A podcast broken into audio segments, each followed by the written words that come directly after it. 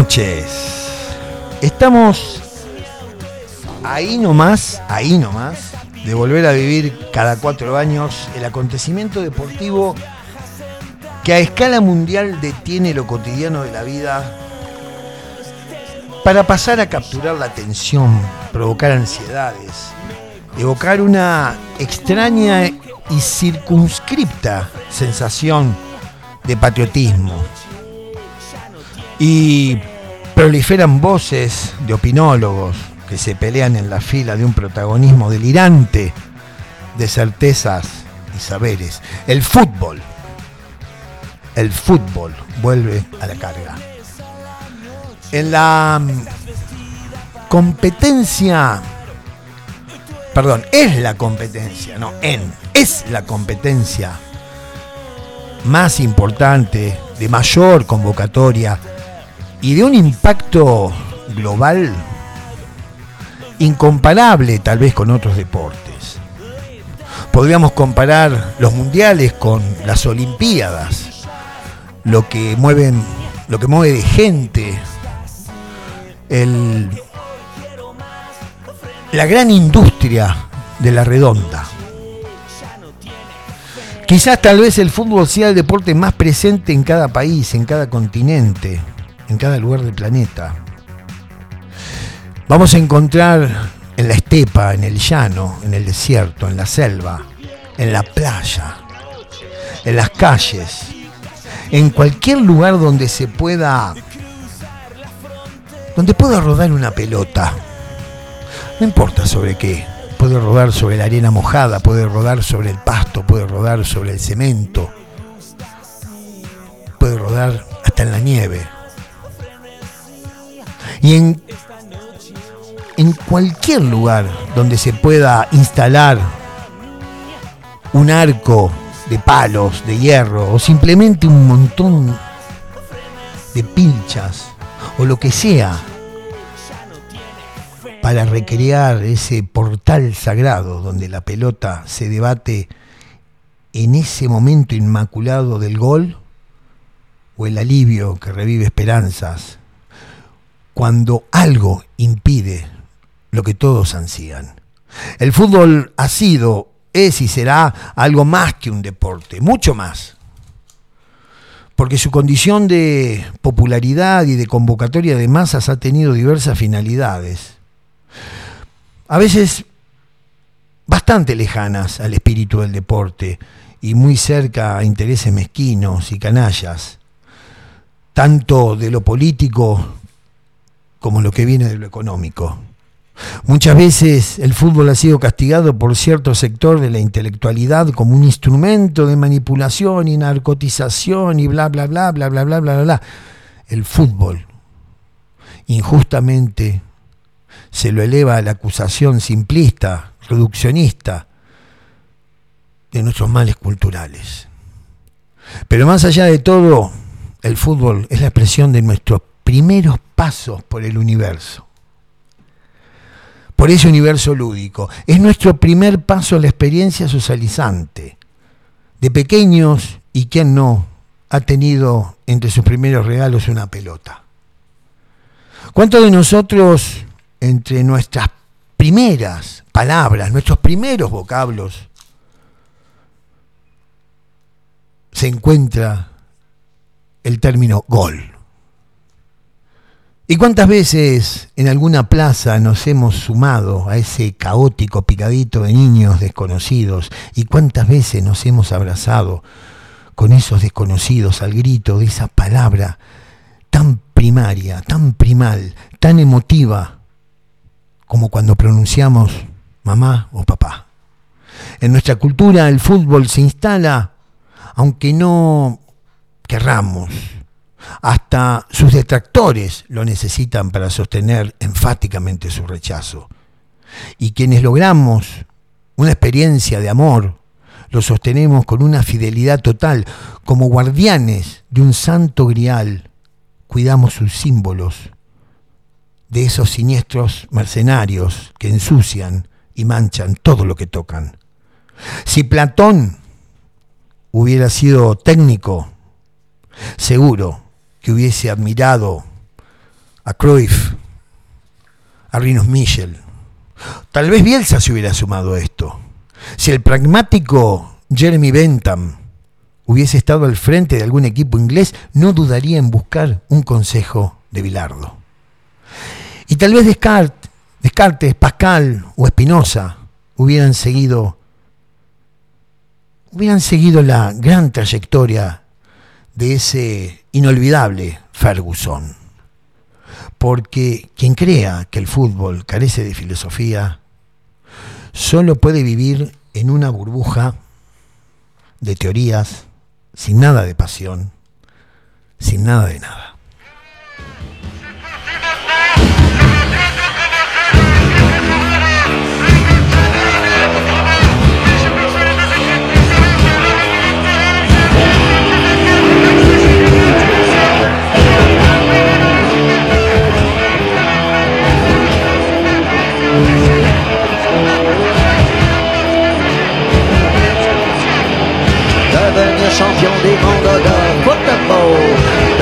Champion des mondes de football. Devenir champion des mondes de football.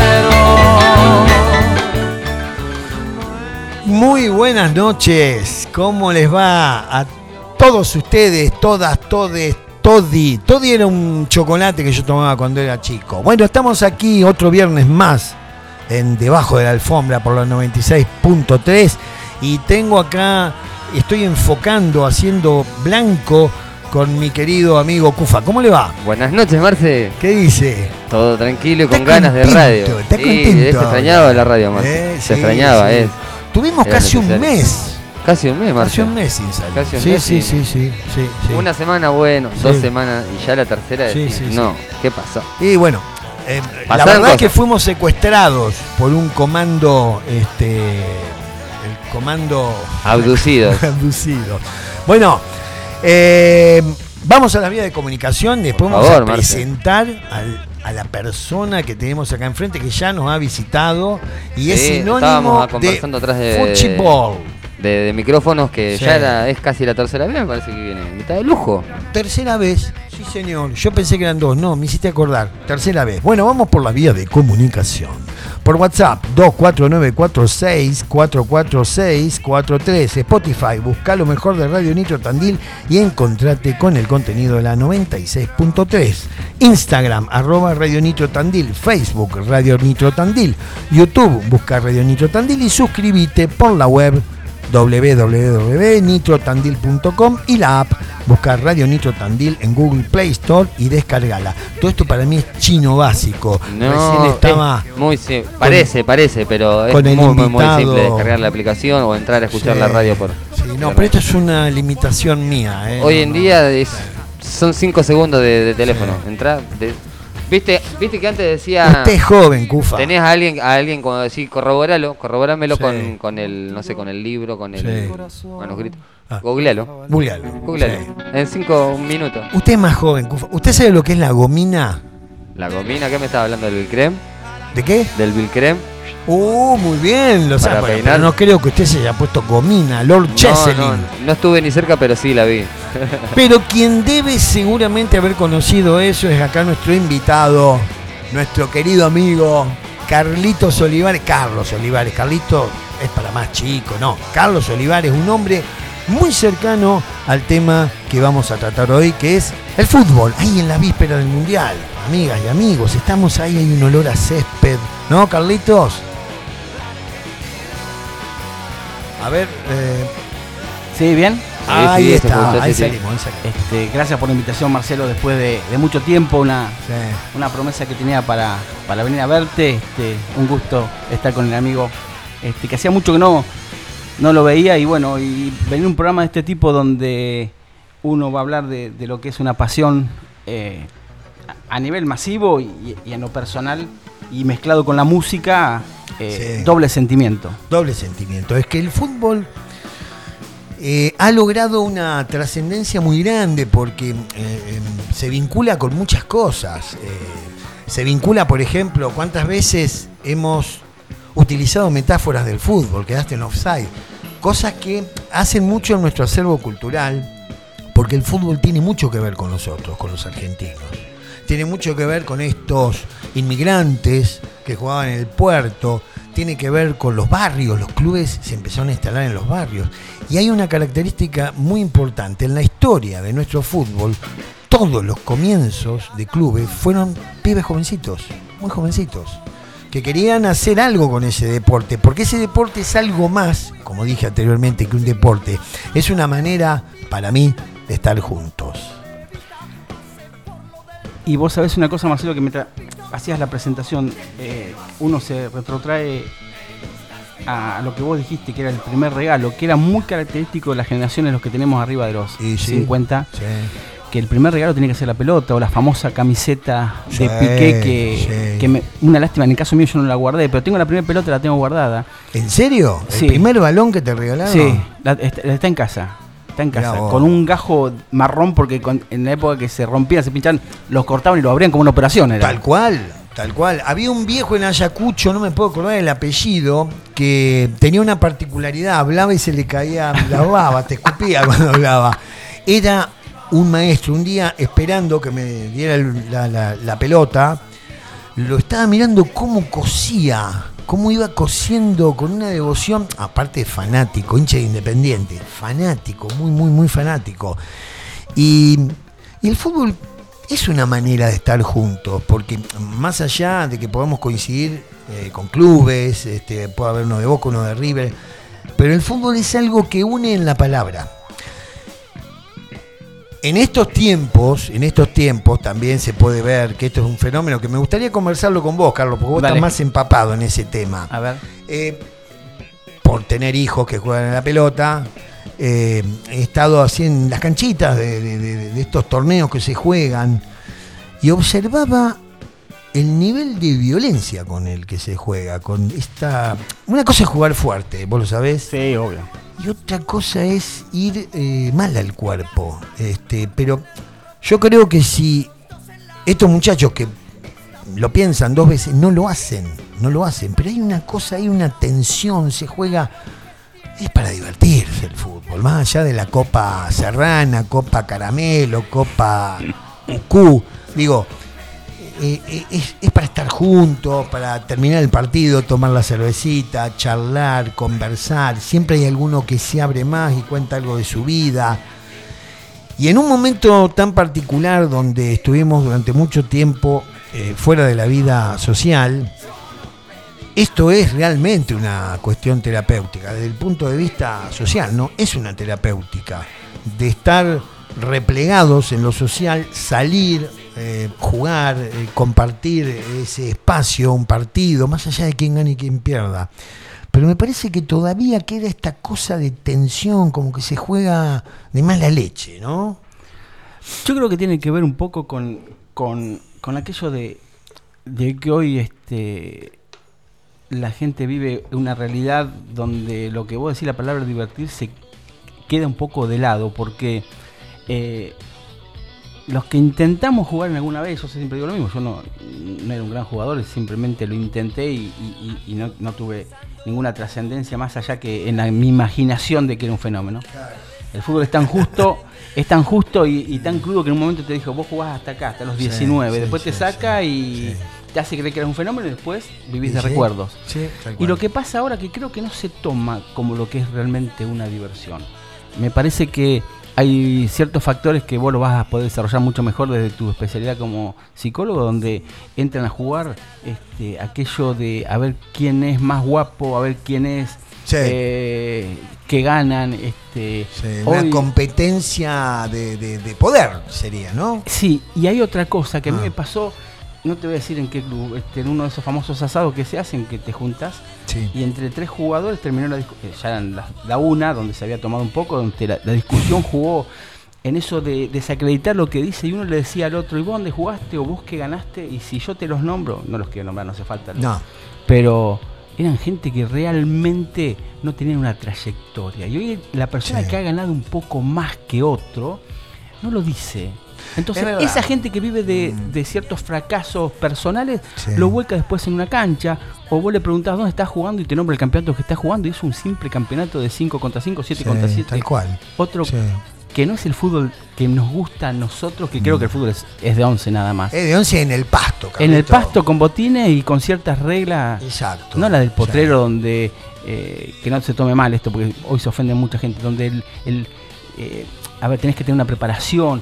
Y si Mm. jugás 11 contra 11, este, la- queda obsoleto la regla de que el más gordo iba al arco, que el más Tal rápido cual. jugaba arriba y el Tal más grandote cual. atrás. Tal cual. Sí, sí, es Y cierto eso. Con respecto a la amistad, yo con el fútbol he cosechado grandes amigos, Mm. grandes amigos, pero grandes amigos, que hoy no están acá o que han Mm. jugado y trascendido la frontera y la historia.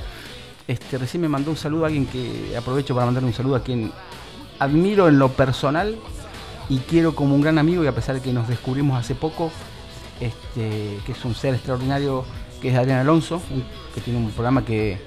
Adrián es un, tiene pasión deportiva, conduce programas Sí, sí, sí. es un sí. fenómeno, Sí, es un fenómeno sí. de persona. Adrián, te mando un abrazo enorme y sabes de, de mi cariño y mi admiración personal que me ha inv- dado la posibilidad en alguna oportunidad de, de comentar partidos. Mm. He ido con él.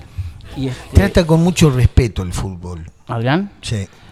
yo creo que lo hace eh, con un gran profesionalismo dentro del amateurismo. Sí. Porque hoy, hoy por hoy, este, muchas veces lo he notado cuando vos, no cuando vos, sino en líneas generales, la desacreditación que hay por dar una opinión de fútbol. Ah, sí. Y vos sabés, yo siempre destaco, yo fui alumno tuyo en el curso técnico allá en, hace, en el 2006-2007. Y una vez, Luis Quintela, estábamos debatiendo y yo, a Néstor Lo Tártaro, que ha jugado. Néstor. ¿Te acordás de Néstor? Oh, las historias que contó de Colombia. uh. ¿Vos te acordás la de la Tallé? Sí, cómo no. Esa la contó en tu clase, Sí. Marcelo. En tu clase. Las cosas que pasaban en esa clase, las preguntas que me hacían ustedes. No, eh. pero vos, eh, ojalá pueda decir cómo te calificaba yo en ese momento que... Sí, Bueno, pará, no me quiero salir porque... Sí, no, no eh, estamos yendo. estamos- no, pero sigamos este, con Alonso. eh, no, eh, Luis eh, eh, yo le... Sí, yo perdón. lo, Quintela. lo pisé, a, lo pisé a, a- de, de la pasión de la discusión, de un cambio de opiniones, a Néstor y Luis paró, me dice, para, para, para, negro, para. Dice, primero, aprendan a escucharse. Y segundo, en el fútbol nadie tiene la verdad. Mm. Y hoy desacreditamos, ¿viste? Con decir dónde jugaste o qué ganaste o, o se piensan de que porque vos pateaste menos una pelota no podés dirigir un equipo. Tal cual. Y hay muchos, este, esa frase Mm. que somos 40 millones de técnicos que ahora se va a ver en el Mundial. Ahora, se van a ver los opinólogos. Vas a ir a pagar un pago de, de, de cobranzas y vas a notar que una mujer le dice al otro, no, pero mira lo que hizo Scaloni, cómo Sí. no lo llevó a tal o cual jugador. O son los técnicos de sillón que Mm. Sí. se piensan que saben, entre comillas, de fútbol Mm. porque aciertan que el 16 entró por el 4. Y vos decís, eso no es saber de No, fútbol. tal cual. No, saber de fútbol es Mucho más amplio. Mucho más amplio y que tiene que ver no solo con lo estratégico, con lo táctico, sino que tiene que ver. Yo creo que en el fútbol hay una filosofía, hay un encanto, hay, un- hay una teatralidad. eh, porque es uno de los pocos deportes que se juega con los pies. Hay que jugar con los pies. Totalmente de acuerdo. Hay que jugar con los pies. Eh, yo siempre lo digo, un jugador de rugby, Mm. hay jugadores de rugby que le pegan la pelota maravillosamente bien. ¿Te acordás Porta, Hugo Porta? Hugo Porta yo lo vi jugar, Marcelo, lo vi jugar como jugador de fútbol. Ah, mira vos. Eh, Eh, Fue un de Juan River. ¿No? ¿Puede la- ser? eh, a ver, él creo que fue a probarse Independiente y no queda en Independiente como un 9 y él le dice a los padres que, que no quiere jugar al, al fútbol porque, porque él era de, de River. Mm. Esa, eso estaba, me parece, una revista El Gráfico. Puede ser esa nota. Eh, el Mirá, gráfico, porque se me Marcelo, el gráfico es la Biblia. Sí. Yo soy de la época donde Sí. la- l- l- los debates futbolísticos terminaban diciendo salió en el gráfico. Entonces el el, gráfico. el que leía el gráfico. Ah. Mi mamá me lo compraba del año 77. Tengo la colección del 77 para acá y algunos sueltos de la década del 50, del 60. Hermosura. Y era la Biblia. Sí. Eso lo leí en el gráfico y algo que me llamó poderosamente la atención de Porta cuando Porta en el año, en la década del 80 recibe el Olimpia de plata y de oro. Sí. Eh, él lo va a recibir y cuando volvía, después de hablar, ve que la mujer era la única que no le aplaudía. Entonces le pregunta, ¿por qué no me aplaudiste? Fuiste la única que no aplaudiste. Porque yo tu carrera te la acompañé a vos. Y parte de ese premio es de mi ayuda. Mira qué bueno. Mortal. Me saco el sombrero. Hoy por ahí, si metemos un chiste hoy, la que te acompaña no te sacan ni los. Te, te hace desnudar en la puerta. Me ha pasado, porque no podés entrar con los botines sucios. No. Me ha pasado. No, es una ofensa. Es- anda a pisarle el baño. Sí, o, o- o ahora con los botines, eh, los, los botines de, De fútbol 5 con fútbol- taponcito. Con, los cositos. Con los, esos. sí, no, bueno. Entonces, y eso me quedó Sí. muy grabado. Pero volviendo al tema, Eh. este, no, no me quiero exceder, Marcelo, porque vine a acompañarte nada más. No, no, hable, el- hombre. El fútbol tiene una filosofía y, y ciertos códigos que por ahí, para los que no están adentro, el de la tribuna no lo entiende. Sí. Con el- los cuerpos técnicos, si renuncia el técnico, el que estuvo con vos se tiene que ir. Mm, sí. Eh, Sí, sí, sí, sí, sí. Sí, hay, hay toda una, hay todo un protocolo que es, este, que no es algo que está escrito, pero es un- una cuestión tácita de que hay ciertas cosas que se hablan en el vestuario Que y quedan ciertas ahí. cosas que, bueno, eso, yo lo que noto ahora con esta, bueno, este atravesamiento que tiene el fútbol, ah, este, este atravesamiento que tiene, que tenemos todos, sí, propio de un sistema eh, económico, exigente, exitista, eh, expoliatorio, el capitalismo. Y, y el fútbol empieza a perder esta cosa mágica porque vemos un jugador y porque vemos que gana mucho, qué sé yo, entonces como le exigimos, mirá vos, qué sé yo, se están tergiversando algunas cuestiones, se están tergiversando algunas cuestiones y, y, y no entendemos que en definitiva, cuando empieza un partido, cuando la pelota empieza a rodar, todos queremos estar, todos queremos estar ahí, ¿o no? No tengo la más mínima duda. Vamos a la música, vamos a la música. A ver, ¿con qué nos vamos a poner todos temas ligados al fútbol? ¿Qué dice usted, Cufa? Ah, buenísima con esa. A disfrutar, amigas y amigos.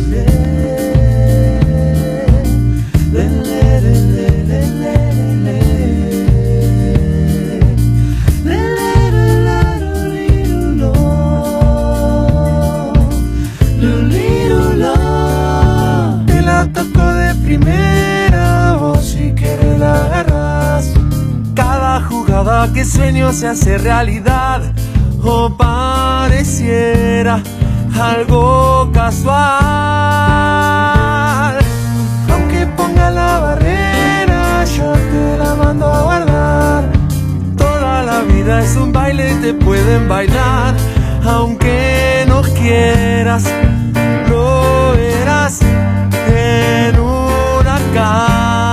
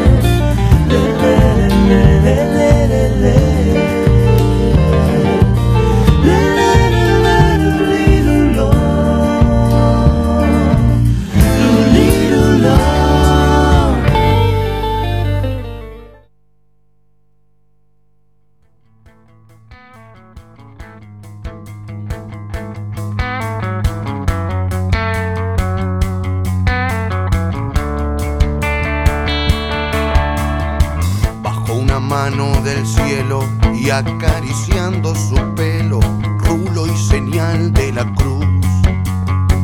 La caricia de Jesús hizo posible el milagro, convirtió la red en tierra, el balón hizo palomas que aterrizaban su paz en la isla soledad, borrando una absurda guerra. Judas no juega esta tarde, lo expulsaron por traidor. Y once apóstoles de Cristo con sus oídos al cielo, consultándole al Señor. Y Jesús dijo, me voy. De tácticas ya no hablo, pero un consejo les doy. La pelota siempre al 10, que ocurrirá otro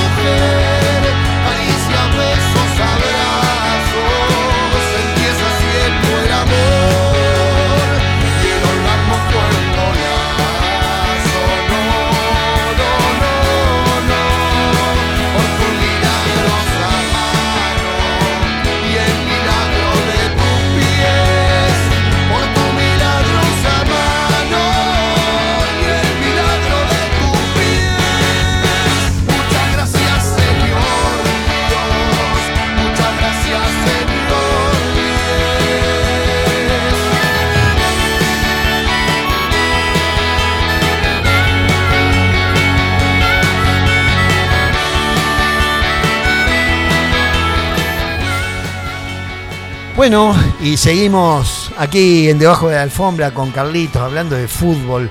Hoy vamos a salir llenos de pasto, me parece. Hablando un poco de todo. Sí, sí, sí. Qué linda canción esta, no la conocía. No la conocía. Está- Muy, muy a mí al principio canción. no me, no me cerraba, pero. Muy dulce. La Sí, verdad sí, que es sí. muy, muy, muy, muy bonita. Muy, buena. Bueno, Carlitos, y vamos a hablar de los mundiales. Ya estamos ahí nomás, ¿no? ¿Qué cosa? ¿Cuál fue tu mundial, el mundial que te despertó así eh, esa adrenalina, esa sensación de tener que ver todos los partidos? El Mundial 78. Ah, sí. Sí, tenía casi 12 años y creo que fue lo que lo que más me despertó esa pasión, esa emoción. Eh, creo que fue la primera vez que me emocionó con, con el himno. El himno. el himno es una canción, Sí, el himno Especial. es, es Y si- muy fuerte. la cantás en un evento de esto, Sí, o, sí. o hasta cuando ves un partido de rugby que tipo de 200 kilos lleno de músculo que se emocionan con lágrimas en los ojos, te ponen la piel de gallina, o cuando lo ves este, hasta en un partido de polo. Sí. Pero Mundial 78 por, por lo que representaba, a pesar de que tenía la por ese fanatismo que uno tiene de Boca, que no había ningún jugador de Boca, ¿viste? Todas esas Qué cosas. lástima, ¿eh? porque podría haber habido jugadores Yo creo que sí. de Boca. Hoy haciendo memoria, Nunca pude entender por qué no, no hubo jugadores de Boca, porque había- Pernía era un gran jugador, en la Mauso también. Mauso ni que hablar, un 6 de la Gran 7. eh, yo creo que tiene que ver Ah. lo que se comentaba en su momento, alguna disputa que tenía Menotti con el Toto Lorenzo y que realmente hacía que... ¿Eso es cierto? He escuchado así como Entra, cierto. está dentro del- de, de- de la fantasía popular o, del- Sí. de las anécdotas este, populares donde muchas cosas eh, eh, no, no, no, no fue concreto, este, Mm. como tampoco se sabe a ciencia cierta cuál fue la discusión entre Menotti y Bilardo que, que los separó, que se formó Sí, esa grieta. Sí, sí, sí. Una de las teorías era que Menotti le había recomendado tres o cuatro jugadores. Uno le había dicho llevarlo a Tarantini, Menotti le dijo llevarlo a Tarantini que te va a rendir y no lo citó en la primera convocatoria y eso creó una Ah, diferencia. te- sí, hay, hay, mirá, me estoy acordando de eso. Sí, sí, sí, sí. Eh, pero fíjate que dos personalidades, Bilardo y Menotti. Porque. Menotti tiene lo suyo, es un tipo. Yo soy, si me das elegir, yo soy menotista. ¿Sí? Sí, mis argumentos son simples, me parece que es el fútbol mucho más sencillo que un bidón. A ver, dale. Yo creo que lo de Menotti pasa Mirá por... que el bidón es de Bilardo, ¿eh? Por eso te lo digo. Por eso lo hablo con muchos chicos que, Sí. que son, este, eh, te los puedo nombrar, Roberto Gropa, este, Adrián Barroso, que son pinchas, pinchas, pinchas, y, y, y, este, y sale la discusión del, del- del- del famoso bidón, que Sí. eso, o, o- o de que los alcanza pelota jueguen rápido la pelota para y han Sí, creado goles. sí. Me parece que Menotti respeta mucho más la idiosincrasia de- de- del fútbol argentino. De, de- respetar eh, cada cosa en su lugar. de eso de, La corrección. no, y aparte, ¿sabes qué, Marcelo? Mm. La.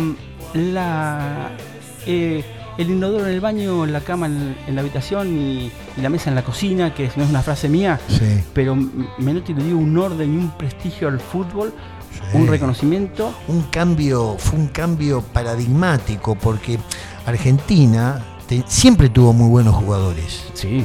El Mundial del 74, que es el Mundial que a mí me, me ubica en el amor Sí. al fútbol, que ahí descubro que todavía lo sigo recordando, la naranja mecánica, que es para mí el, el Holanda del 74 y el Brasil del 70, que jugaba Rivelino, Pelé, Gerson, Tostao, Jaricinho, em, son, eh, son selecciones que no, que no sé si se va a llegar a repetir esa belleza de juego. El Brasil del 82 y el del 86, muchísimo. Sí, pero el del 70. Sí, obviamente. Yo, no- yo soy un Eh, poco más chico que vos. Hay, hay creo que es, creo que hay filmaciones. Hay una jugada que lleva a Yersinio la pelota, la tira y Pelé va al cruce, sale Mazurkiewicz, el, el arquero de Uruguay, y pelea maga a pegarle la pelota, pero hace un juego con el cuerpo, un amague. Mazurkiewicz se tira para el otro lado y por un pelito la pelota no entró. Bueno, escúchame, te, te interrumpo porque Sí. se me voy a olvidar. Eh, hay un- una nota, el gol que no hizo Pelé, que lo hizo el Beto Alonso en el año 72 en un partido pero el tiro de Pelé se va al palo izquierdo de él. Y Alonso lo hizo en un partido contra Independiente. Creo que fue un 7 a 2 en cancha de River. 1977. En- no, en el no. 72. 72. El título fue el gol que no hizo Pelé. Mira vos, mira vos. Sí, eso fue, eso fue impresionante. Es decir, todos los mundiales tienen su particularidad. El mundial que menos me gustó fue el de Estados Unidos. Ese fue un mundial tan. Eh, sí, Este, pero el mundial de Italia, el, el México, el México, el Estadio Azteca, que, que ahí, bueno, coronó a Diego con, este, con toda su magia. Cada mundial ha tenido ciertas características. Si vamos más atrás en la historia de los mundiales, ha estado mezclado incluso con situaciones políticas. Este, la Italia de Benito Mussolini, la Alemania de Hitler.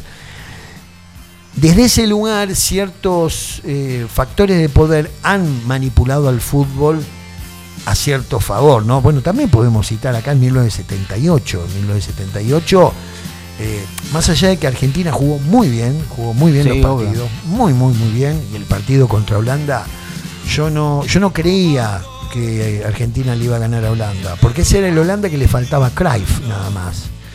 Y, y ahí apareció algo que es muy raro en el fútbol de Menotti. Apareció esa garra que la podés ver en el fútbol de Bilardo, en el fútbol de Toto Lorenzo, esos goles que se hacen con el cuerpo. ¿eh? exactamente. sí. Eh, es inolvidable. Y El tercer gol, sobre todo, es inolvidable. vos sabés que con respecto al tema de política hay una miniserie en Netflix, se me, se me- creo que es FIFA. Sí, No la de lo los negocios. la de los negocios lo acabo de, de ver terminar la semana pasada. Impresionante. Y me llamó poderosamente la atención y me dio cierto Mm, este, resquemor que nombraban eh, a la Italia de Mussolini de la década del 30 claro. Y la de Argentina del 78 por el tema de la represión. Que bueno, Mm. que también entra, entra a jugar eh, el factor político en, los mundiales, sí, por las decisiones de quiénes van a ser los que los, los organizadores. Este, Pasa ahora con Qatar. Bueno, Qatar estuvo denunciado. Si la ves la serie, la Sí. recomiendo este, a los No, yo la empecé a ver y después no, no, no la seguí. pero- Plater hizo unas cosas más madera. Platini, bueno, también ensuciado. Eh, Avalanche. Tienen. Estos son un poco por ahí lo que te decía en la, lo que decía en la, en la editorial. Hay que salvar al fútbol de esta gente. Infantino. eh, es muy difícil también, ¿no? Porque uno pretende cierta cuestión angelical en estas instituciones. Pero estas instituciones manejan mucho dinero, manejan mucho poder, son influyentes. La FIFA es una entidad tan influyente como cualquier este, entidad poderosa, política, con característica política. La FIFA maneja mucho, muchos negocios.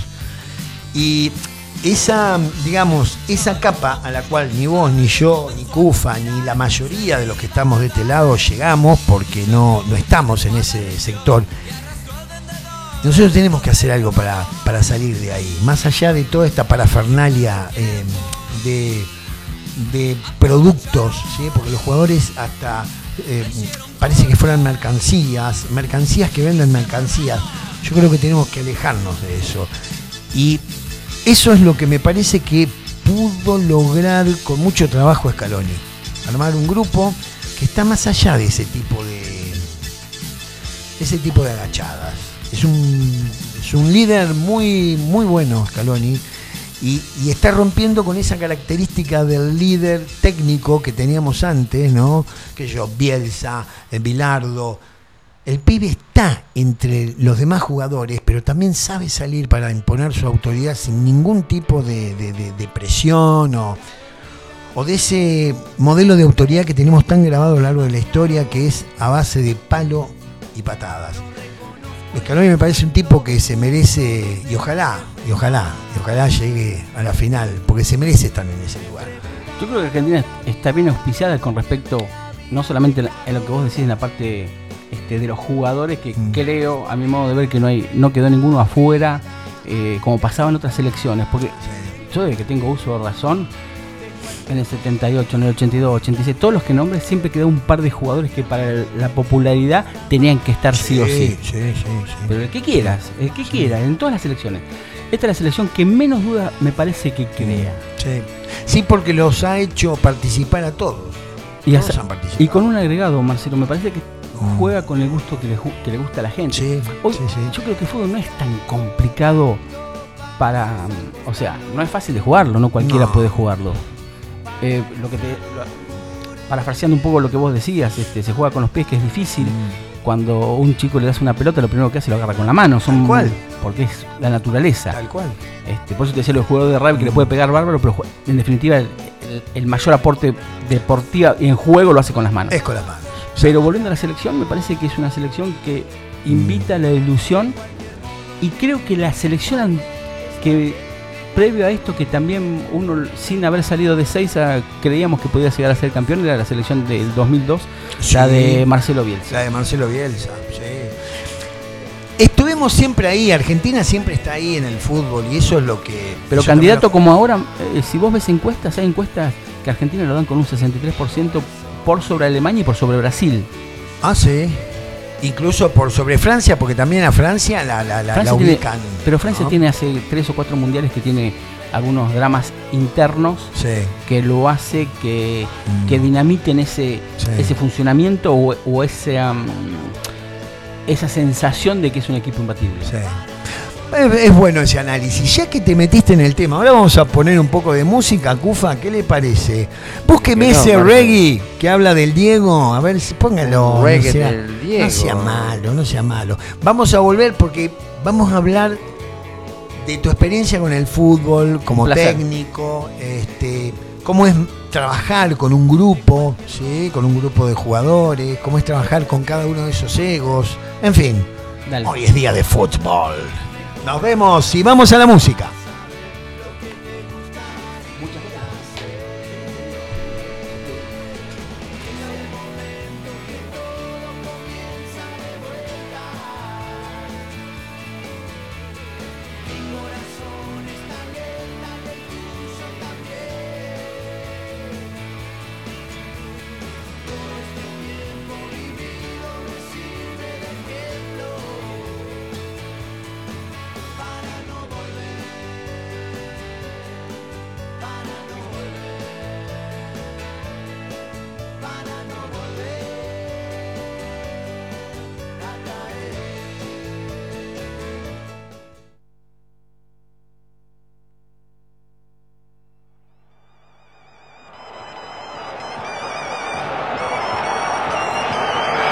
Mi primer sueño es jugar en el mundial.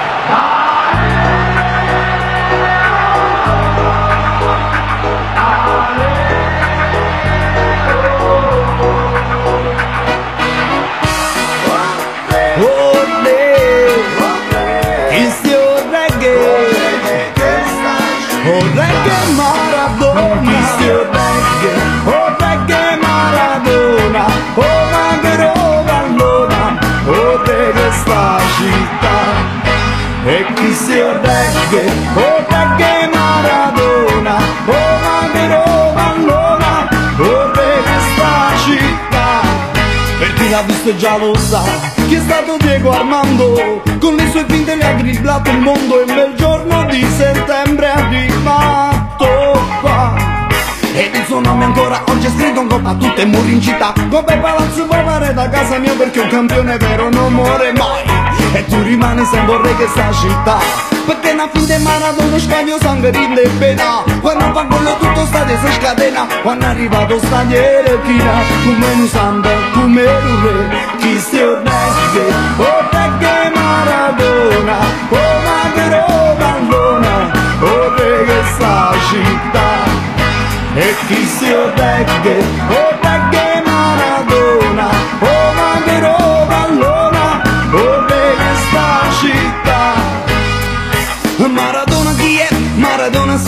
sei meglio per te, per chi come me che la vista è pazza, ha capito che pallone che capa l'agenda, no. Lui che sognava la Coppa del Mondo Ci ha insegnato che i sogni si possono realizzare Che pure il calcio può essere amore. Che pure un re a volte può cadere Chi si regge, o regge Maradona O Maghero Vallona, o regge sta città E chi si odeghe, odeghe Maradona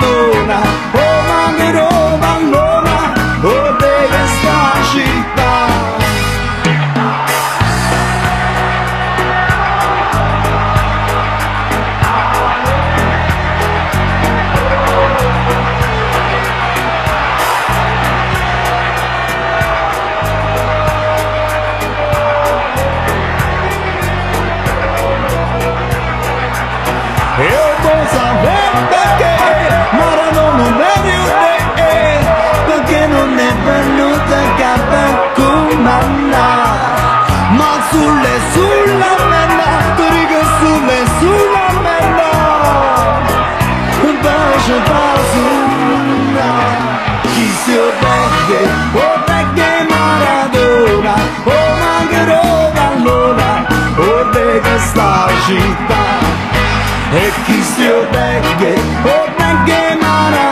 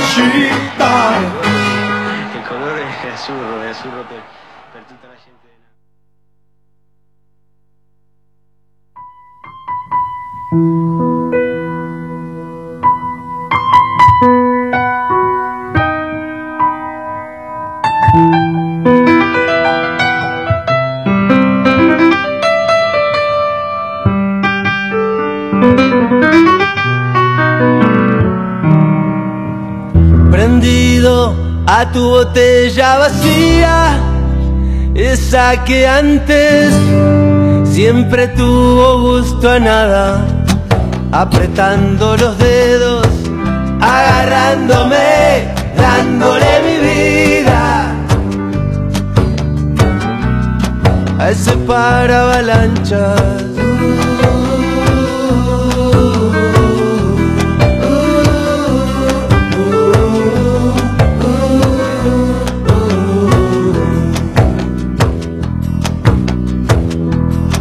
Cuando era niño y conocí el estadio Azteca, me quedé duro, me aplastó ver al gigante.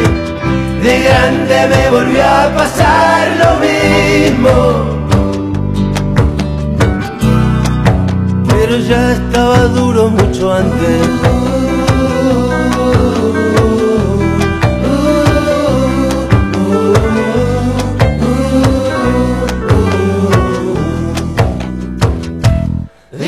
Dicen que hay, dicen que hay un mundo de tentaciones. También hay caramelo con forma de corazones. Dicen que hay bueno malo. Dicen que hay más o menos. Dicen que hay algo que tener y no muchos tenemos.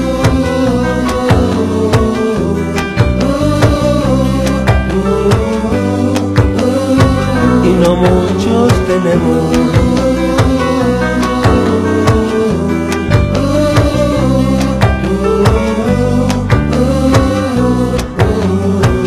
Prendido a tu botella vacía, esa que antes siempre tuvo gusto a nada.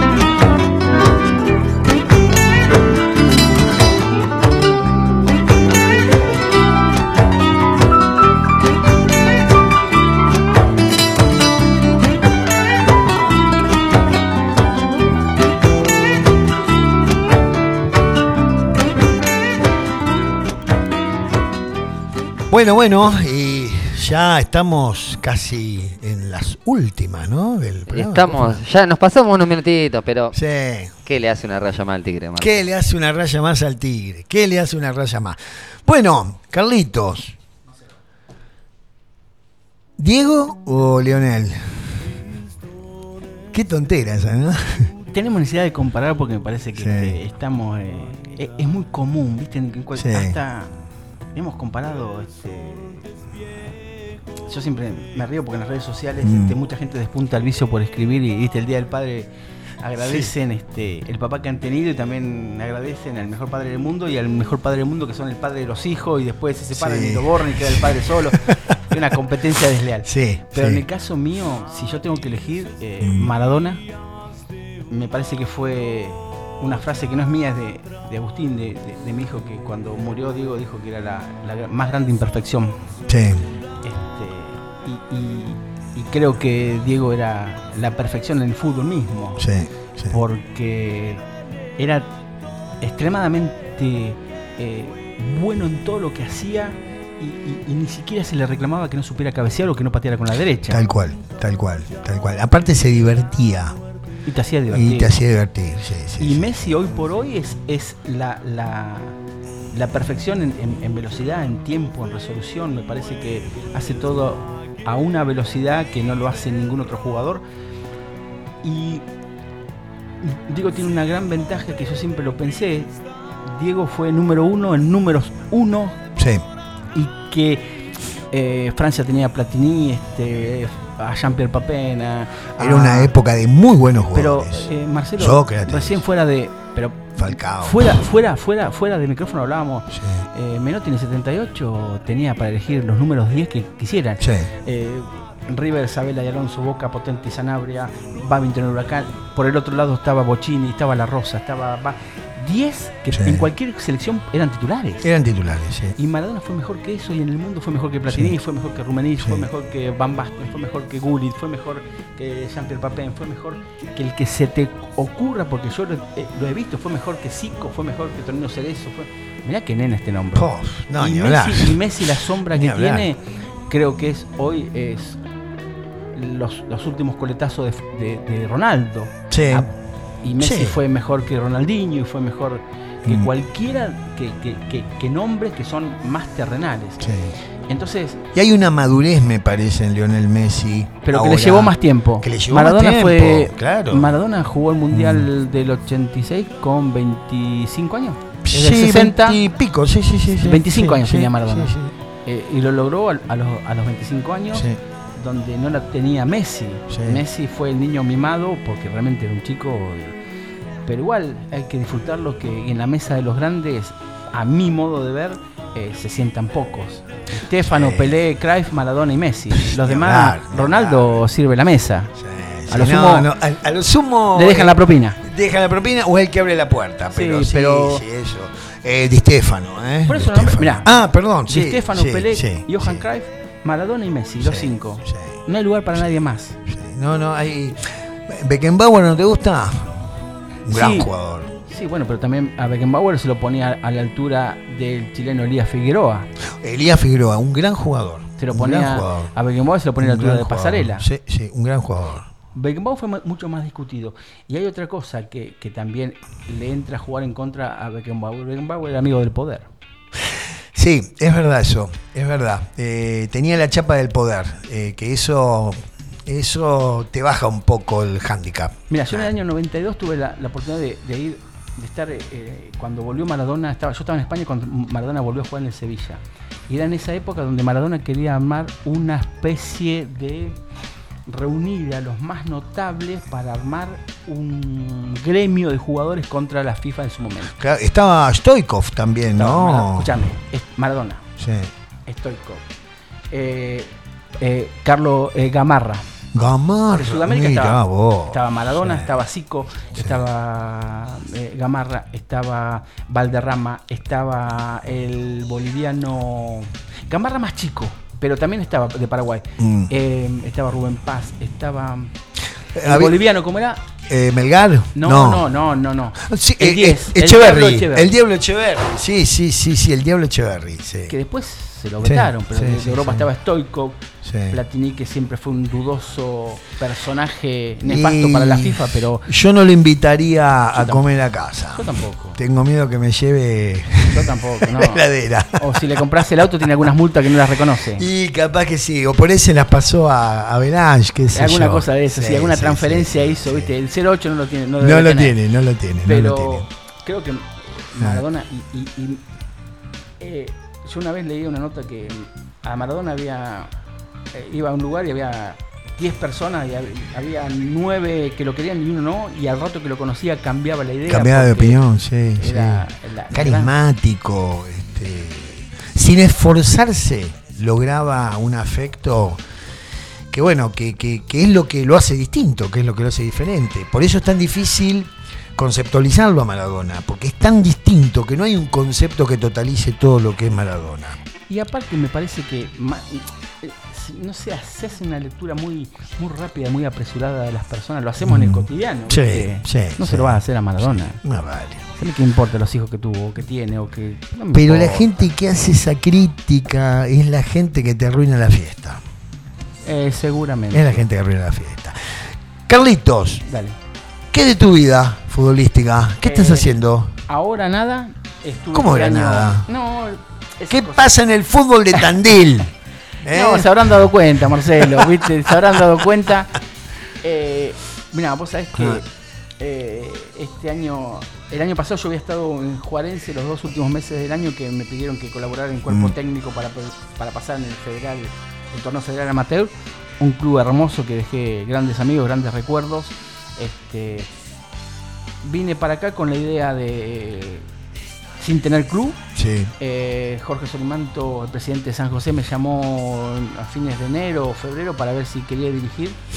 Me había ofrecido la quinta, yo le dije sinceramente que no tenía ganas de dirigir una quinta división por una cuestión de que uno ya está grande y la relación con los chicos de 17, 18, 20 años es Y es distinta. compleja, es otra historia. Es otra historia. Y Sí, una otra vez tiene menos paciencia. Sí. Y Jorge me dijo que estuviera un tiempo y después me iba a dar la primera. La segunda parte del año estuvimos en la primera división. A mi modo de ver, creo que hicimos un muy buen papel. Mm. Logramos estar con San José un mes primero. Y Claro. sí, un mes sí, sí, primero. con Un San mes. José. Y eso es. Y es un equipo, digamos, que no es de los eh, esos que entra a la cancha y vos decís, y este me gana. No, Eh, es un equipo no. bien de abajo. Es bien de Sí, abajo, con, con sí. jugadores, un promedio alto de edad, de edad con, Sí. este, hay muchos chicos grandes y muchos chicos jovencitos que de a poco hay que ir llevándolos. Y a fin de año tuvimos un- un- una diferencia y, y yo siempre digo mismo, soy un agradecido a Jorge por la posibilidad que me dio, agradecido a los jugadores. Pero bueno, este, a veces este, ciertas cosas que me voy a llevar a la tumba hacen Mm. que, que, que haya que dar un paso al costado para no terminar una pelea, pero sigo teniendo el mayor de los afectos con Jorge y el mayor de los agradecimientos. Soy muy agradecido. Y el otro día lo hablaba en una Mm. cena con, con alguien que me preguntó si extrañaba el fútbol y yo le decía que no, que no lo extraño desde estar dirigiendo. ¿No lo extrañas? La parte de dirigir no. La Pero- de la, la de la ¿A línea vos te gusta, Carlito, dirigir? lo amo. Yo, quiero- te he visto yo- dirigir, estás así, estás Sí. a full. Y la- sí, soy otra persona. Sí. Yo me doy cuenta que soy Sí, otra sí, persona. sí, sí, Me veo en foto y digo, yo ese no soy yo. Y lo mirás, estás ahí mirando Vivo todo. pensando, me he despertado a la Sí. mañana a anotar cosas que tengo en la mesa de luz, un Sí. papelito, anotar cosas para el otro día tratar de aplicarlo, que a veces se puede y a veces no. El fútbol amateur es tan Por eso yo creo que hay técnicos, técnicos recibidos que, digo recibidos porque destaco que hay que, que hay que estudiar, ¿viste? que no se puede improvisar, porque es No, una falta de no, respeto para los no, clubes y para los cual. jugadores. Sí. Este, que hay técnicos que con poco hacen muchísimo. Con poco hacen mucho, Marcelo. Sí. Sí, sí, sí. I- Independientemente de- de- de- de- de- del Mm. dinero. Pero ha- haces maravilla, intentás.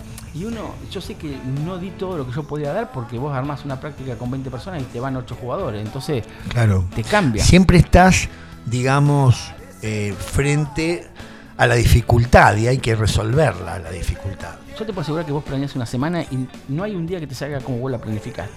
¿Cómo es manejar un grupo de jugadores de fútbol?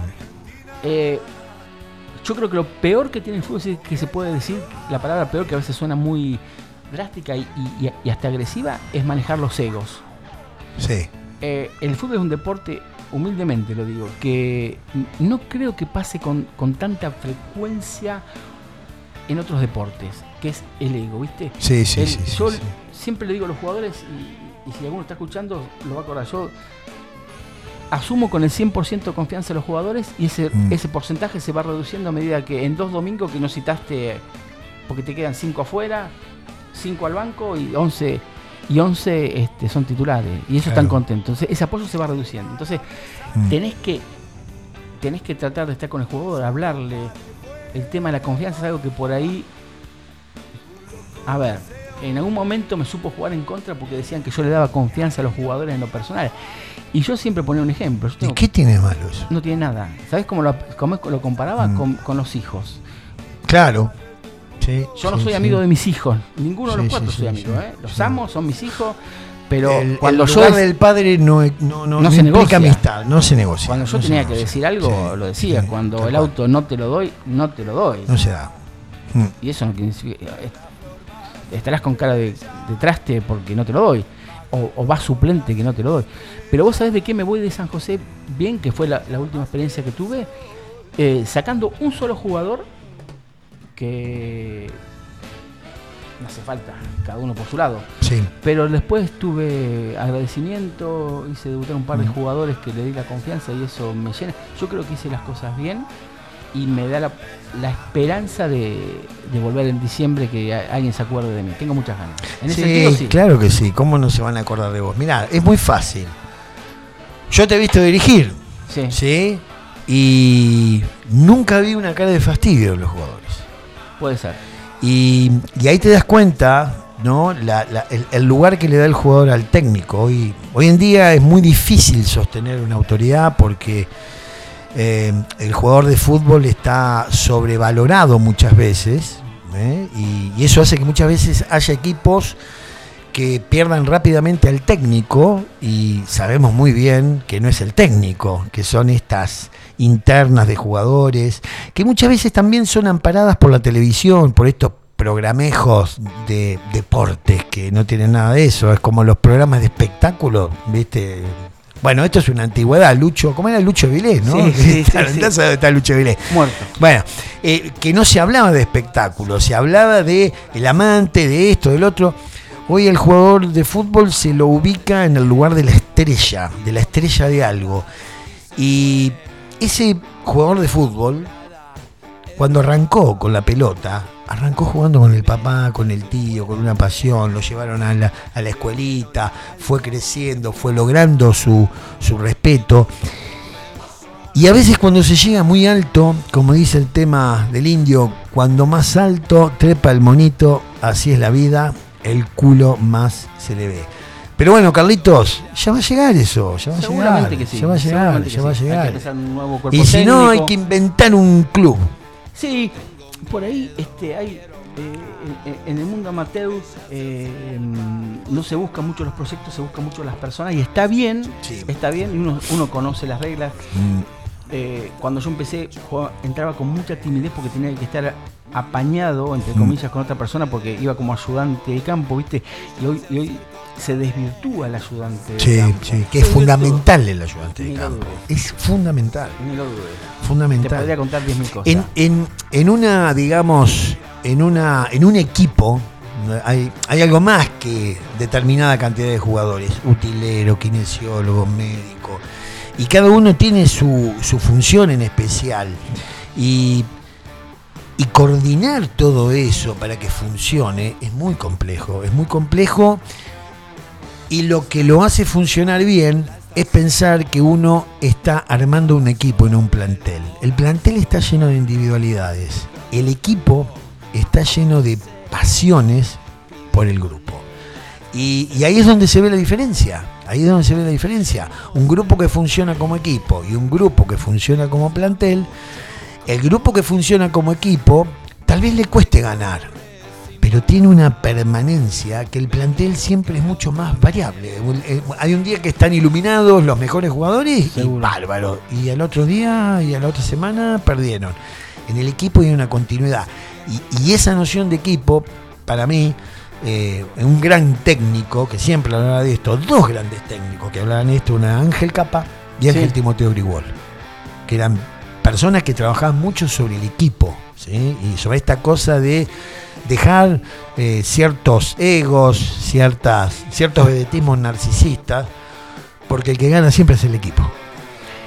Eh, Por eso es lo que uno tiene el concepto que lo mamó de.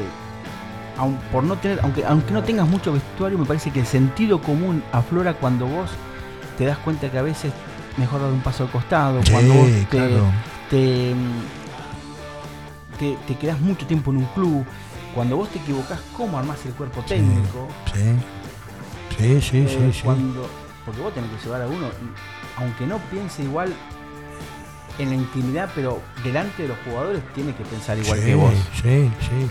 Hay una coordinación de individuo y grupo que hay que trabajar mucho para eso y hay que estar muy bien formado. Y como dijiste vos, ya no se puede improvisar más. No. No, ya no, se No. puede improvisar más. Vos sabés que a mí, a mí siempre, a mí hay una cosa que Mm. me molesta, pero me- lo cuento y, y me pone loco. Cuando los que están en el fútbol, cuando son en cuerpo técnico, se bajan con las manos en los bolsillos. o la llave del auto. Lleva un papel, lleva una virome. Sí, sí, sí, sí. Aunque tengas la lista de lo que va a hacer los mandados, Sí. porque el jugador se merece respeto. Sí, sí. Y se merece un semblante de autoridad que no tiene que ver justamente con el estrellato, sino con, con eso que es propio del fútbol. Ganar, divertirse, entretener y hacer de eso una gran experiencia para, para que lo disfrutemos todos. Lo disfrutan los jugadores, lo disfrutan lo- lo- los hinchas, lo disfrutamos todos.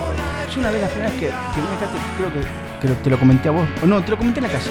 Sí, Yo tuve muchos años de ayudante de campo Nazareno Rebollo, con quien tengo una muy buena relación. Cuando nosotros nos fuimos al descenso con excursionista, yo estaba, te digo que destrozado. esto es claro. Y tengo la, la anécdota que una, una persona me dice, Negrito, te voy a buscar. Y yo le dije que no, porque no era buena compañía ese día. Claro, claro. Es que la derrota es dura, ¿eh? Por eso te digo, Es entonces, dura. de la función que vos tenés, tenés que apuntar un montón de cosas. Y la sí, derrota, vos sabés que eh, no hubo un quiebre, pero sí una separación, ¿viste? Un- Sí. eh, la derrota desnuda un montón de Por cosas. Supuesto, Un montón de cosas. La derrota enseña, te hace humilde y te hace pensar siempre en que hay una esperanza y una nueva oportunidad. No hay que vivirla tan mala la derrota. No, seguramente, pero lo que pasa es que a veces es, es medio eh, es chocante para uno mismo saber que te comiste un descenso, que no hiciste las cosas bien, que podés haber hecho otra cosa. Pero vos sabés que hay algo que este, a mí me costó mucho meterme en el ambiente del fútbol, pero porque por aquel, por aquel error que es muy común de pensar que el que ha jugado Sí. puede ser buen técnico. Yo lo pongo en duda. Yo, lo- yo estoy convencido de que no es así, Yo no es garantía de nada. No, no, no. Pero aparte, hoy por hoy tenés que tener los detalles. Yo le decía a la gente que, que estaba conmigo, hoy no podés, tenés que saber cómo se llama un jugador. Me pasó con Adrián y ojalá Adrián está escuchando. Mirá, una vez fuimos a transmitir un partido Sí. y, este, y nos dan la formación del equipo cinco minutos antes de que empiece el partido, que puede ser lógico porque tenés dudas. Claro. No se puede tener dudas, pero bueno, vamos a dejarlo Sí, pasar. vamos a dejarla pasar. Y nos daban la formación, ¿viste? El 9 era el sobrenombre. Y cuando se lo paso a Adrián me dice, pero. Eh, ¿No tiene nombre y apellido? ¿Cómo se llama? Claro. Uy. Y le fui a preguntar otra vez, no lo sabían. Claro. Eso es una falta de respeto. Sí, sí, Vos tenés que saber el nombre, si tiene el primer apellido, si es el segundo. Yo lo hago desde la obsesión, porque me parece. A mí me gusta entrenar a los equipos como si fueran la selección o el Barcelona o Boca, como si fuera profesional. Porque me parece que después las excusas por una derrota son distintas. Sí, exacto, exacto. Son distintas. Siempre hay excusas para la derrota y siempre hay este, alegrías para la victoria. En las dos situaciones, los extremos siempre conducen a la necedad. Seguramente. Bueno, amigas y amigos, qué lindo está esto. Yo lo seguiría, vaya a saber hasta Unas qué hora. ganas de ¿no? quedarme, Marce, tremenda. Sí, sí, sí. Bueno, pero estamos así. Ya lo vamos a invitar a Carlito. Vamos a, vamos a tener que hablar. ¿De qué podemos hablar la próxima? Creo que la próxima es, ¿Eh? es en las instancias de semifinales del Mundial, a ver qué, qué deja esto, que creo Sí. Historias de bares tendríamos que. Usted debe tener historias de bares, ¿no? poquita. Poquita, poquita. Me están escuchando gente que ahora, que ahora voy a escenario y voy a tener que dar explicaciones. Porque me están. Como en la derrota. Exactamente. Eh, pero me parece que, que un tema bueno para los que les gusta el fútbol, que tenemos ese- esa locurita por el fútbol, este, yo creo que este mundial no va a dejar grandes estrategias, porque no es Sí. que el fútbol esté todo inventado, pero creo que estas selecciones no va a haber sorpresas, siempre va a haber, siempre hay sorpresas, siempre. ¿Ves muchos goles o más? Creo que veo más goles que el mundial anterior, Sí. pero no veo variantes estratégicas. No creo que Ajá. salgan de los esquemas clásicos que tenemos acostumbrados, el 4-4-2 o el 4-3-3. Sí, sí. No creo que exista un cambio Se que van a salir sea- a olfatear. ¿Por Pero qué? ¿sabés por qué, Marcelo? ¿Sabés por qué? Eh, las grandes figuras sí. Me- ya sabes más o menos cómo, cómo van a cómo los tenés que más o menos esperar. Pero no ha, no ha aparecido una figura nueva en estos cuatro mundiales de un mundial al otro. Es verdad, no ha habido ese, e- ese jugador descollante que No decís, ¿y este de dónde vino? Es verdad, es verdad. A mí es no, verdad. a- a- para mí Mbappé no es crack, es un excelente jugador, pero no. Buen jugador. Y una cosa Mm. que siempre digo, este, nosotros los argentinos, y, y- y yo me incluyo y ahora lo estoy corrigiendo, tenemos la facilidad de decirle crack a cualquier jugador y no es así. El crack son poquitos, están Sí, allá es, arriba. otra, e- e- es otra diferencia. Otra diferencia. Otra y eso, diferencia. este, calcula que Messi va a tener un gran mundial. Ronaldo no creo que tenga un gran mundial, mi modo de ver. Sí. Eh, Mbappé por ahí sí, pero se han bajado muchos jugadores importantes como Kanté, ¿viste? Sí, sí, sí, sí, Francia sí, lo va a sentir muchísimo. Sí, Entonces, Francia lo va a hacer. Creo que lo que se va a analizar van a ser los partidos en sí, pero no va a haber un, nuevos dibujos tácticos Ajá. que, que puedan modificar el fútbol como en el 86. Algo que sorprenda, como por ejemplo yo, Holanda del 74, el fútbol total. O, la, o mirá qué tontería, pero la línea de tres eh, con un libre de dos stopper y dos el catenacho italiano, decís vos. No, no, lo de Bilardo mismo. Ah, lo de 86. Bilardo, sí, Línea sí, de sí, tres, dos es volantes verdad. por afuera, Sí, cinco sí, en el medio, Sí, sí, sí. uno, uno de punta y muy uno más arriba. Muy este, fue muy arriesgado este lo de Bilardo, a pesar de que siempre se lo considera como muy conservador. Fue muy arriesgado plantear una, una formación así en un fútbol que ya estaba más o menos como preformateado, este, qué sé yo, con, un- con un estilo más, más estandarizado. Sí, Rompió con todo eso. rompió y aparte generó eh, que muchas selecciones lo copiaran. Sí, sí, sí, sí. Muchos técnicos. Y muchos técnicos. Muchos técnicos. Muchos técnicos.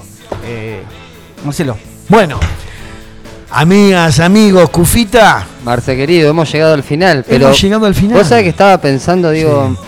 cuando hacemos, traemos un invitado, tendríamos que hacer un programa de hora y media, dos. Sí, sí, y más cuando nos juntamos acá estos dos estos dos vejetes a sacar nombres y eso que debe haber jovencito que dicen, ¿de qué están diciendo Cruyff que es un té? No, como no, para no. tener, viste, un programa tranquilo Sí, seguro, seguro. y seguro. desarrollarlo mejor. Bueno, ya vamos Pedimos a permiso y listo. Ya, ahí sí, le pedimos permiso al jefe y el jefe es bueno y nos va a dejar. Bueno, amigas y amigos, gracias por estar ahí, eh, gracias por llamar, gracias por, gracias por todo.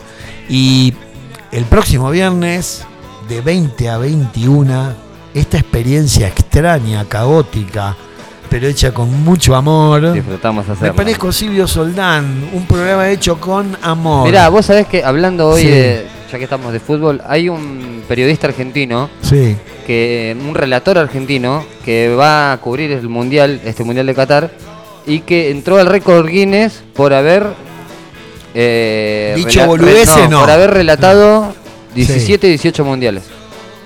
¿quién es? No me acuerdo, no sabés que si lo tendría que haber chequeado antes, pero lo vi ahí, entró al récord Guinness Mirá ahora vos. cuando arranque el mundial por haber relatado 17 eh, mundiales. Eh, ¿Quién será? ¿Mariano Clos? No. no. No, ni ahí, 17 mundiales. No, tipo no, grande, tipo grande. grande. Después la semana que viene vamos a dar José bien la- María Muñoz no creo. Vamos a dar No bien el detalle. Bueno, amigas y amigos, nos vemos el próximo viernes acá en la... en- uy, Dios, iba a decir cualquier número, en la 96.3. Iba a decir cualquier número. Ha llegado el momento de despedirnos, Marce, ¿De qué? de este programa que amamos hacer. ¿Cómo se que llama? Debajo de, de- la... Alfombra. Adiós, Adiós. adiós.